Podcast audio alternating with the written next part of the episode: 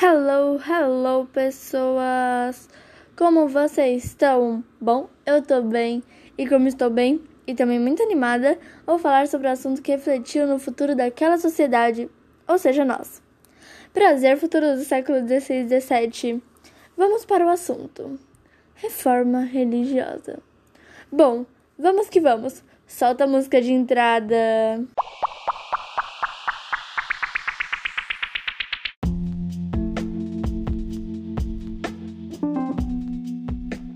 Vamos lá.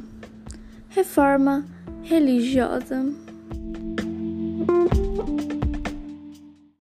A reforma religiosa é, na verdade, pessoas que criaram outra religião como um tipo de reforma da Igreja Católica. E essa igreja era a única que era cristã na época e super poderosa. Também lá era onde falavam, por exemplo, não podia acumular bens mas para ir para o céu tinha que pagar. E os padres sentavam em tronos de ouros e usavam tecidos belíssimos, os mais caros, mais requintados. Será que seria a famosa frase: faço o que eu digo, mas não faço o que eu faço?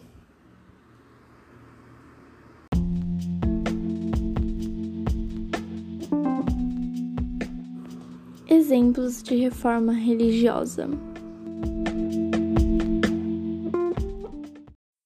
Bom, Lutero criou uma religião que era o oposto do pensamento de não acumular itens, e sim falou que se você é rico, Deus quis, e se você é pobre, Deus quis. Aparentemente tudo acontece foi Deus que quis, e você não pode fazer nada.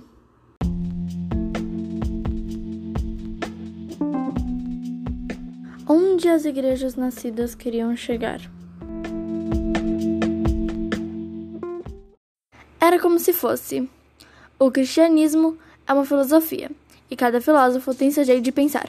Pois é, as igrejas são os filósofos, cada um pensa de um jeito, mas querendo chegar ao mesmo objetivo com diferentes filosofias, pensamentos, métodos, entre outros.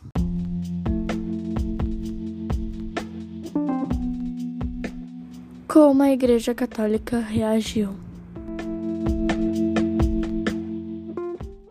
A Igreja Católica se viu uma crise e a política, reis, começou a se desaliar à Igreja, porque ela queria ser mais forte que eles, e a Igreja Luterana queria que os reis fossem mais fortes que ela.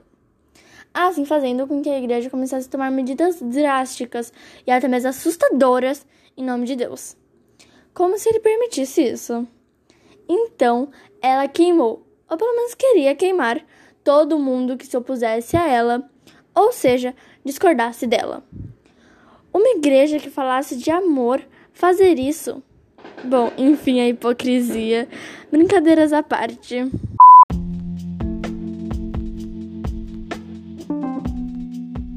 Qual o nome dessas religiões? E quem deu o primeiro passo para criá-los? Bom, Lutero foi o primeiro a criar as igrejas protestantes, que são hoje mais conhecidas como evangélicas.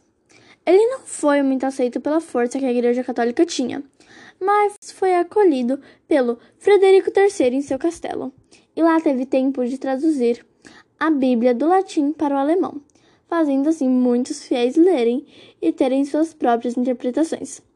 A Igreja Católica caiu muito depois tra dessas traduções, pois muitos não concordavam com ela, e assim as igrejas protestantes tiveram mais poder e a católica menos poder, fazendo ela entrar em crise. E com